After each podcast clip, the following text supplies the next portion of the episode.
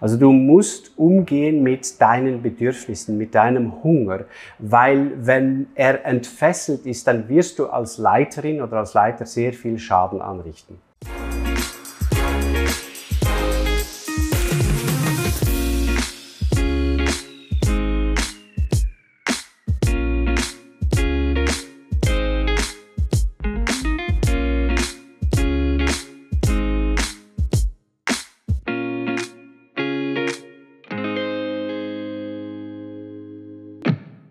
Sommerzeit ist Lesezeit. Auch hier bei LiveNet gibt es in diesem Sommer einige Lesetipps, die wir gerne weitergeben möchten. Und da darf ein Buch natürlich nicht fehlen und auch ein Autor, der immer wieder mal bei uns äh, zu Gast ist. Und das ist der Thomas Harry, hat ein neues Buch jetzt gerade frisch am Start. Die Seele des Leitens ist das. Und äh, natürlich äh, freue ich mich enorm, da mehr darüber zu hören, was da genau drin steckt. Ähm, es geht so darum, um dieses sensible Thema Leiterschaft, wie so oft, wenn du äh, so äh, in die Tasten greifst, ist das ein Thema, das immer wieder vorkommt. Teams leiten, ein sehr sensibles Thema. Menschen sind nämlich keine Maschinen, sondern es sind Seelenmenschen. Und da sind wir schon mittendrin bei diesem Thema, was hier vorkommt bei dir und was du ja, ins Zentrum rückst. Thomas, erstmal herzlich willkommen natürlich. Vielen Dank. Ja. Bin gerne wieder bei euch. Genau. Also die Seele, warum hat dich das so beschäftigt? Ja, ich, ich profitiere ganz, ganz viel aus dem, was das jüdisch-biblische Menschenbild sagt über uns Menschen. Und es ist in vielem ähnlich, wie wir jetzt als Westeuropäer den Menschen verstehen. Und in vielem ist es aber auch ganz anders. Und das, was die äh, Bibel, das Alte Testament auch, natürlich auch das Neue, über die Seele sagt und den Menschen, finde ich einfach sehr, sehr hilfreich für, für alle, die mit Menschen zu tun haben. Ob es jetzt Eltern sind, Leiterinnen, Leiter, ähm, das ist einfach enorm hilfreich. Mhm. Ja, und es wird recht schnell mal klar, dass du einfach auch ähm, das aufzeigen willst, wie unberechenbar, bedürftig und, und äh, verletzlich und so weiter die, die menschliche Seele ist. Etwas völlig Faszinierendes, das nicht wie eine Bohrmaschine eben zum Beispiel, da, wo man mal sagen kann, wenn ich hier den Knopf drücke, dann passiert das und dann kann ich meine Schraube äh, hier in die Wand reinschrauben, sondern es ist alles ein bisschen komplizierter da. Ja, genau, genau. Es ist alles ein bisschen komplizierter und ich meine, es hilft schon eben zu wissen, dass für den jüdisch geprägten Menschen die Seele, dass er dasselbe Wort verwendet wie für die Kehle. Äh, also für seinen Schlund, für seinen Hals oder beziehungsweise die Innenseite davon. Und er will damit sagen, dass die Seele und die Kehle, das ist dasselbe Wort. Der Übersetzer in der Bibel übrigens muss immer entscheiden, was ist jetzt wirklich gemeint. Ist jetzt die Kehle gemeint oder ist jetzt die Seele gemeint? Und je nachdem muss dann der deutsche Bibelübersetzer übersetzen. Aber dass das dasselbe Wort ist, sagt eben schon etwas ganz, ganz Wichtiges über uns Menschen aus. Nämlich, so wie die Kehle sehr verletzlich ist, so wie sie hungrig ist, wie sie äh, durstig ist, so ist es eben der Mensch auch. Er ist ein bedürftiges Wesen. Ich weiß nicht, ähm, wann du das letzte Mal Halsweh gehabt hast, so richtig Halsweh, dann merkt man auf einmal, oh, das, das macht viel aus, wenn, wenn da eine Entzündung ist. Ja, und so ist eben der Mensch auch, er ist bedürftig und das bedeutet eben, dass er dann im Alltag manchmal aufgrund dieser Bedürftigkeit auch irritierend reagiert. Und wenn ich Mitmenschen habe, und ich selber bin ja auch so jemand, dann äh, zeigt sich dann das dort im menschlichen Miteinander. Genau, und da fängst du auch gleich schon mal an mit so einem Beispiel in deinem Buch wo du irritiert warst über das Verhalten von einer äh, jungen Dame im Umfeld von der Kirche wahrscheinlich ja. war das da. Ein Talent könnte man sagen, ja. oder? Die sich plötzlich äh, völlig wieder erwarten äh, zurückgezogen hat bei einem Auftritt oder so und, ja. und die eine Überraschung darüber eigentlich. Ja, genau. Also ich, ich tue gern Leute fördern und nehme sie manchmal mit in meine eigene Tätigkeit oder wo ich denke, diese Person, die hat ein Potenzial, ich würde sie gerne mhm. fördern, ihre Verantwortung übernehmen. Und in diesem Fall hatte ich wirklich die Überzeugung, diese Person kann äh, auch im Kontext von Leitung anderen etwas mitgeben. Sie hat etwas Wichtiges verstanden. Und dann kurz davor bläst sie alles ab. Und es stellte sich dann heraus, es war die Seele. Das hat sie selber so nicht gesagt, aber so habe ich es dann auch gedeutet, weil sie auf, auf, einmal Angst hatte, auf einmal, oh, die Kritik und was sagen die dann über mich und was, wenn ich es verhaue und so weiter. Und das hat sich aber erst kurzfristig so abgezeichnet. Äh, Im weiteren Vorfeld war sie sehr optimistisch und hat sich das zugetraut und auf einmal nicht mehr. Das ist typisch die menschliche Seele. Ja.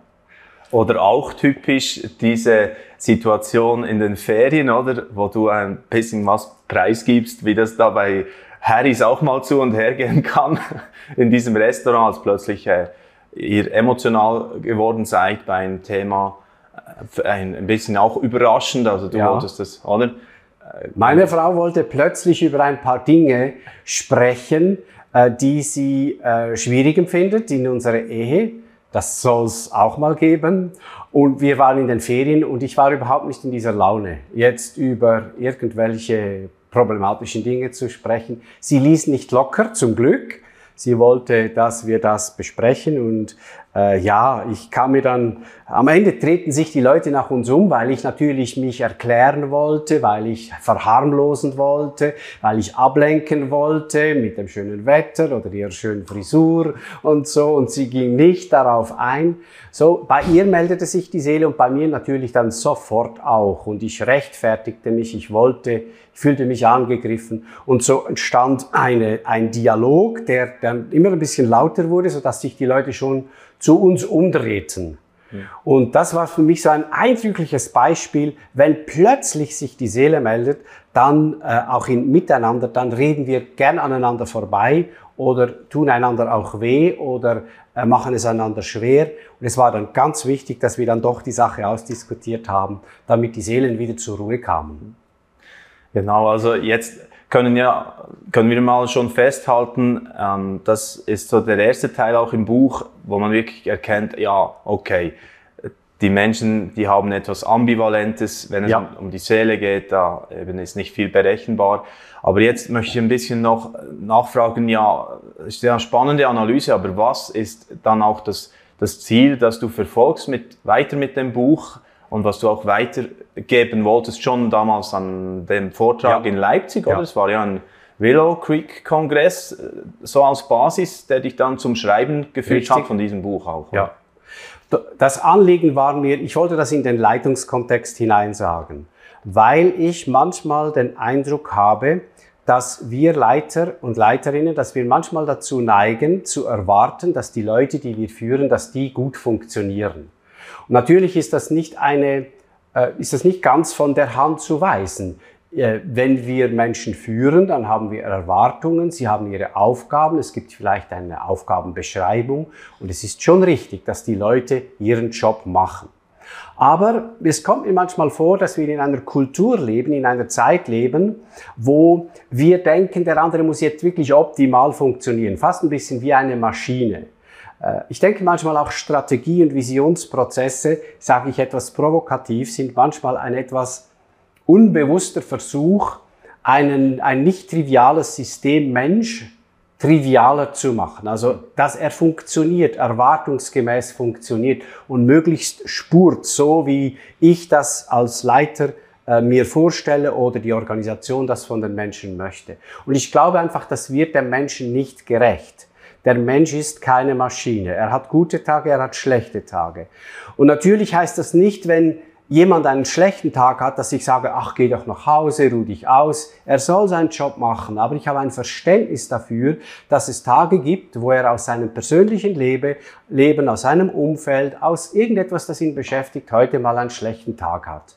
Und ich drehe ihm daraus keinen Spieß. Ich mache ihm nicht einen Vorwurf. Ich versuche ihm damit klarzukommen. Also ich wollte, um es zusammenzufassen, ich wollte, dass Leiter mit Menschen nicht umgehen wie mit Maschinen, die immer funktionieren müssen, sondern sich bewusst sind, das ist eine Seele, sie ist bedürftig, sie hat gute, sie hat schlechte Tage und leiten heißt gut damit umgehen können. Mhm.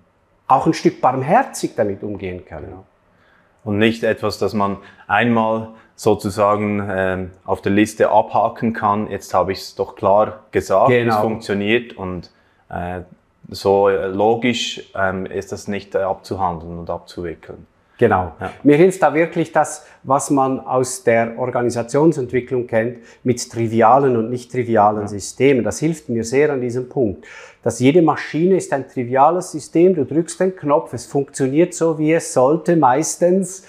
Ähm, und der Mensch ist nicht so. Ich kann nicht einfach den Knopf drücken und er funktioniert immer gleich, sondern das nicht triviale System reagiert immer nicht nur aufgrund des Inputs, sondern auch aufgrund dessen, was in ihm gerade da ist oder nicht da ist. Und das heißt, die Reaktion auf den gleichen Satz kann heute ganz anders sein, als es gestern war. Und das muss ich einfach bejahen, das ist so. Ich darf mich nicht darüber ärgern. Mhm. Ja, und da spielen eben dann auch so Punkte mit rein, die du auch äh, in einem eigenen Kapitel nimmst, wie Angst, wo auch diffuse, nicht ganz nachvollziehbare Ängste da mitschwingen, gar keine wirkliche Gefährdung da ist, Bedrohung da ist, aber eben die Unterscheidung von Furcht und Angst bringst du auch ja. sehr schön. Das finde ich ein, ein Thema, das habe ich so wahrscheinlich noch nie gelesen. Mhm. Warum war dir das auch noch wichtig? Ja, weil es nochmal etwas Ähnliches letztlich sagt. Also äh, ich habe das, äh, es gibt ein, ein Fachbuch von einem äh, Neurowissenschaftler und Psychologen, äh, Joseph Ladou heißt der Mann.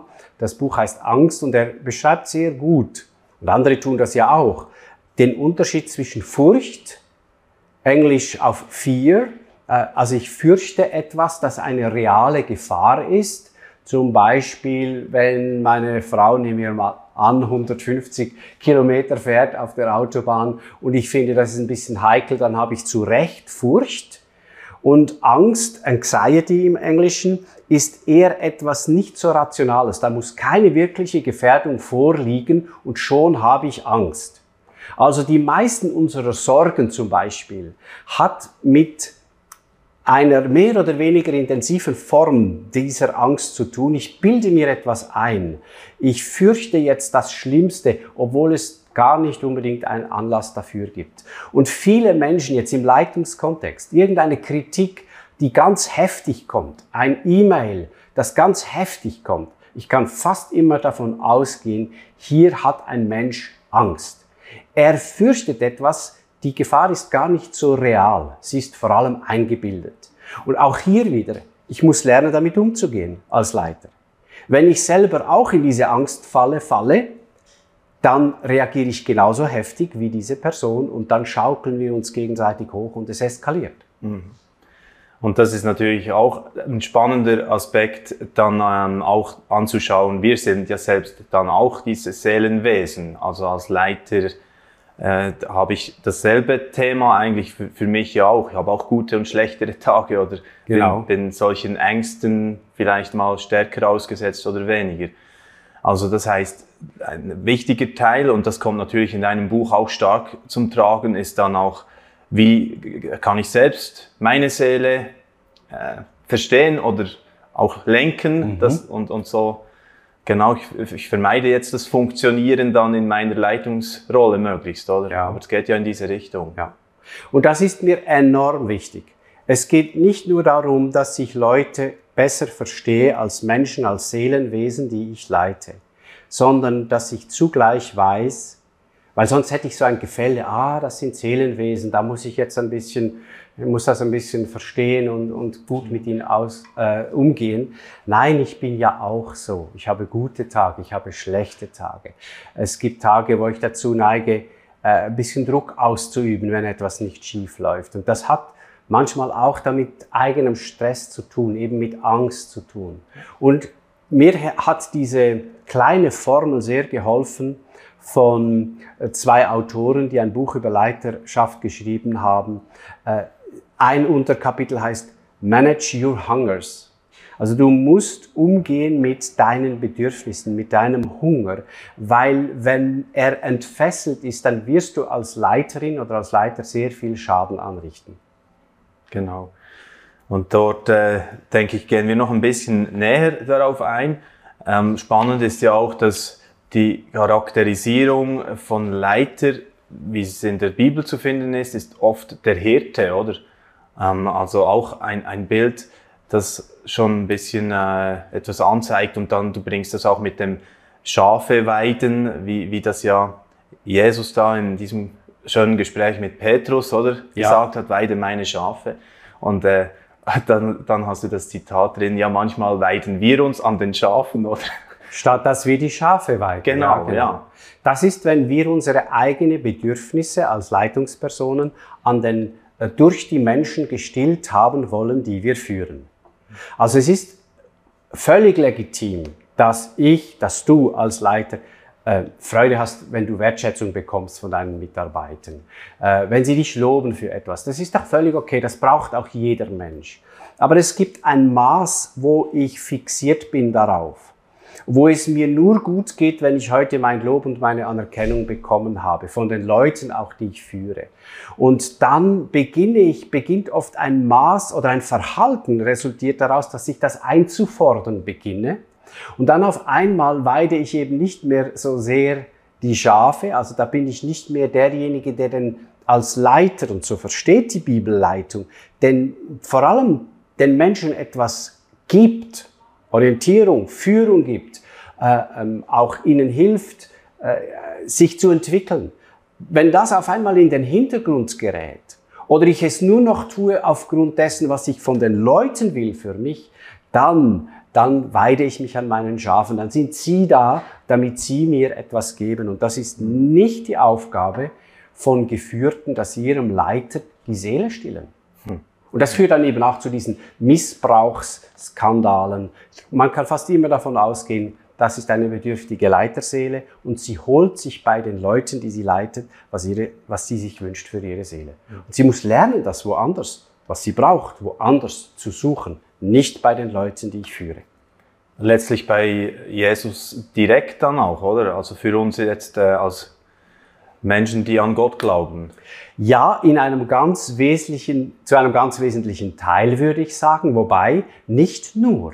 Mhm. Ich glaube, es ist auch legitim, im Kontext einer Organisation zu schauen, ob ich hier, ähm, ob die Rahmenbedingungen stimmen. Ich tue das aber transparent, nicht intransparent, mit meinem Vorstand, mit meinen, äh, die zuständig sind. Also stimmt Leistung, stimmt der Lohn, nach den Möglichkeiten, äh, erwartet man von mir, dass ich in der Freizeit eigentlich durchgehend auch noch schaffe, darf ich Erholungszeiten mhm. haben. Also es geht auch um Abmachungen, damit mein Bedürfnis, meine physischen und auch meine psychischen Bedürfnisse auch äh, Anerkennung finden. Aber, und das ist das andere, ähm, am Ende ist entscheidend, dass ich lerne, dass meine Seele von Gott versorgt wird, wie du sagst. Also das äh, ist dann am Ende ein ganz entscheidender Punkt, dass mein Glaube diese Ressource ist für mich selbst, äh, der mir hilft, äh, eben mit meinen, Bedürfnissen, mit meinen Bedürfnissen an den richtigen Ort zu gehen.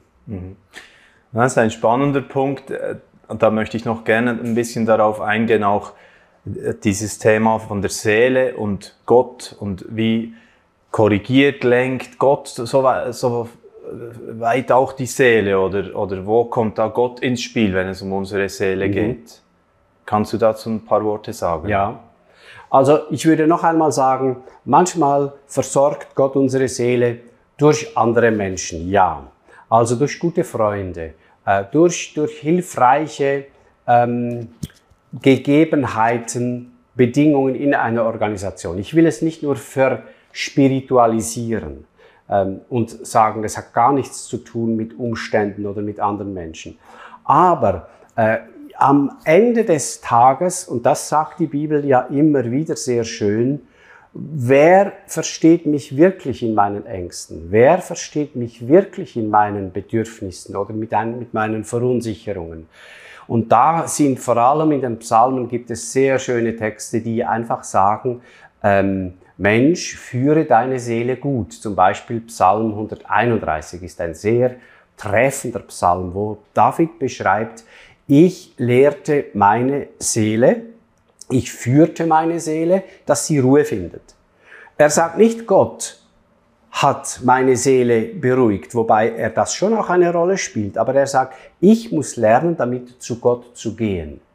Ich muss lernen mit meiner Seele, die jetzt gerade beunruhigt ist, die Bedürfnisse hat, ich muss damit zu Gott gehen, lernen, sie von Gott versorgen zu lassen. Und ich glaube, das ist vor allem immer dort wichtig, wo ich merke, jetzt bin ich völlig erfolgsfixiert.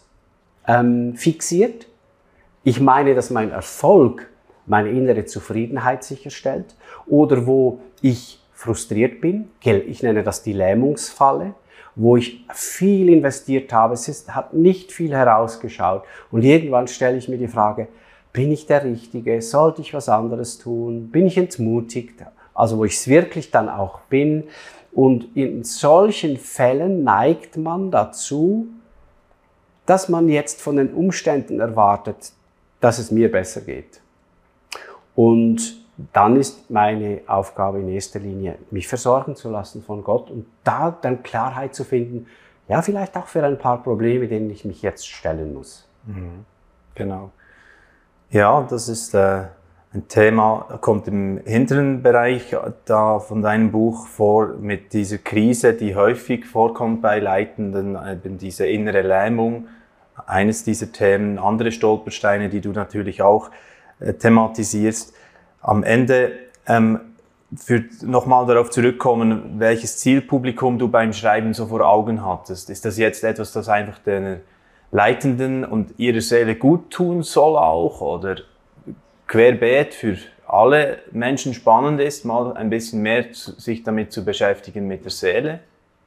Ja, ich hoffe natürlich, dass das, was ich jetzt ein bisschen zuspitze dort, auch auf den Leitungskontext, dass ähm, dass das auch andere anspricht. Denn am Ende gilt es zum Beispiel auch Eltern oder Paaren, weil dort eine ähnliche Dynamik ist, dass vielleicht einer in einer Partnerschaft vom anderen erwartet, dass er mich immer versteht oder dass ich mich ärgere, wenn meine Frau oder mein Partner, je nachdem, wer das dann ist oder welche Seite es betrifft, dass äh, die immer, immer fröhlich ist und mich nicht stresst mit ihren Sorgen und mit ihren Ängsten und so. Also dieselben Dynamiken spielen in Freundschaften, in Partnerschaft, in einer Familie.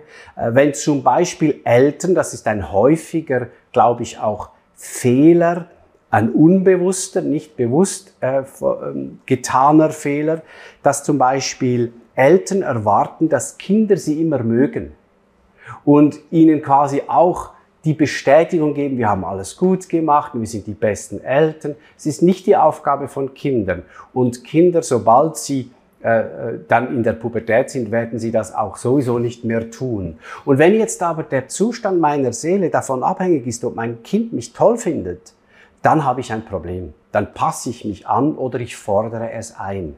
Und dann entstehen einige Erziehungsfehler.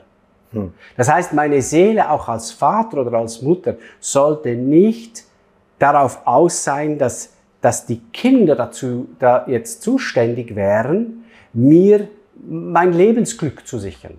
Ja.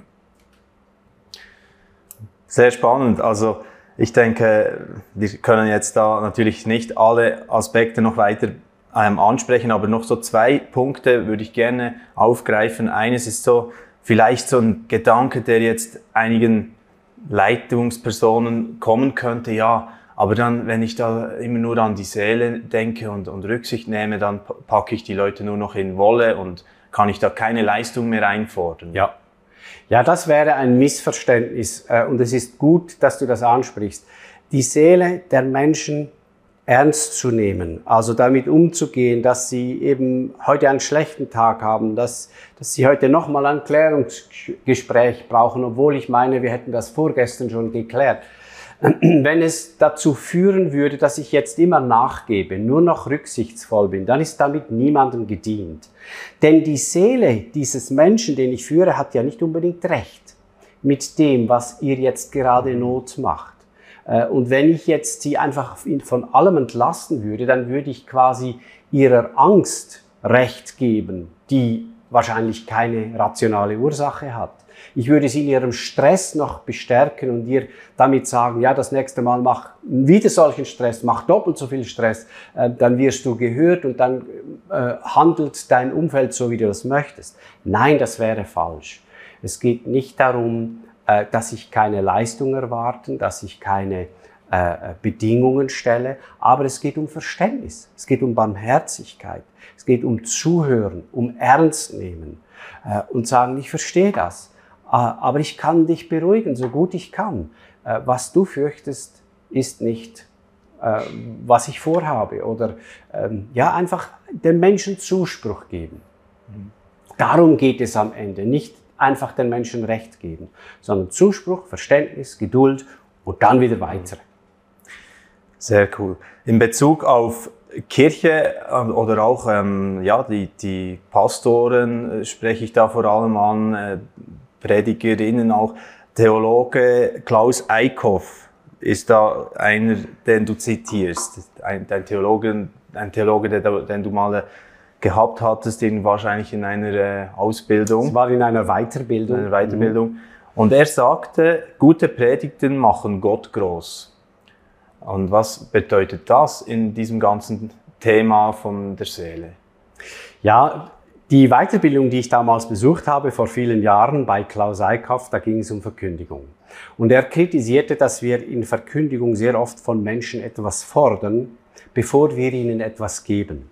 Und er hat sehr pointiert gezeigt, das widerspricht dem Wesen des Evangeliums.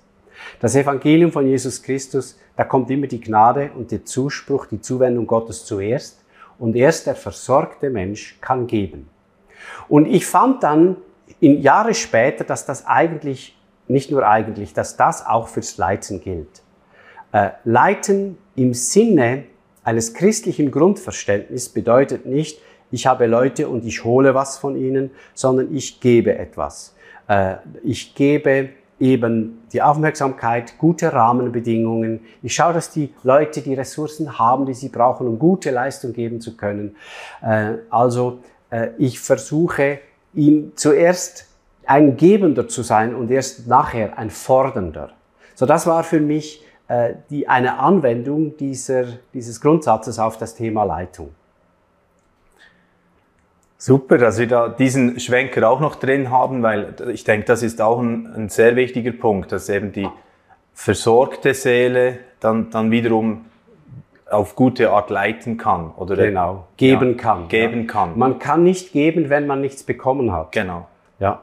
Und natürlich als Geleiteter kann ich nicht erwarten dass du mir immer alles gibst. Ich, ich bin ja hoffentlich auch einigermaßen mit einem gesunden Grund selbst Bewusstsein, ja, ja, das ist immer so ein bisschen unterschiedlich, je nachdem. Aber ich kann nicht erwarten, dass der Leiter mir alles gibt. Aber es ist nicht so, dass er mir nichts geben sollte. Sehr gut. Also ich denke, jetzt haben wir äh, die Leute, wie wir Schweizer sagen, lustig gemacht äh, für, für dieses Buch. Also, Angefixt, sagen die Deutschen. Ja, genau. Und äh, das ist im SCM Verlag erschienen, dieses Buch von Thomas Harry für Leiterinnen, Leiter, aber eben nicht nur, auch für, äh, sagen wir, Eltern oder andere in einer äh, Verantwortungsposition und auch für selbst sich mal damit zu beschäftigen. Die Seele des Leitens, so heißt das Buch und äh, kann ich sehr empfehlen. Man kann das bei uns auch bestellen im LiveNet-Shop und wir könnten auch noch ein paar Bücher, haben wir gar nicht genau besprochen, äh, verlosen, Thomas. Nur zu. Genau, vielleicht vier, fünf Bü Bücher würden wir auch noch verlosen. Dazu einfach ein Mail schreiben mit eurer Adresse an redaktion.livenet.ch und dann äh, verlosen wir das entsprechend und können ein paar Menschen hier äh, draußen glücklich machen mit diesen Büchern. Herzlichen Dank fürs Interesse. Bis zum nächsten Mal. Tschüss. Dieses Video ist nur möglich dank freiwilliger Unterstützung der Community. Unser Ziel ist es, täglich ein neues Video zu veröffentlichen. Um dieses Ziel zu erreichen, suchen wir 365 Videopartner, die uns mit je 150 Franken pro Jahr unterstützen. Als Videopartner trägst du direkt dazu bei, dass noch mehr Menschen das Evangelium hören und im Glauben ermutigt werden. Melde dich jetzt als Videopartner an unter www.livenet.ch/videopartner.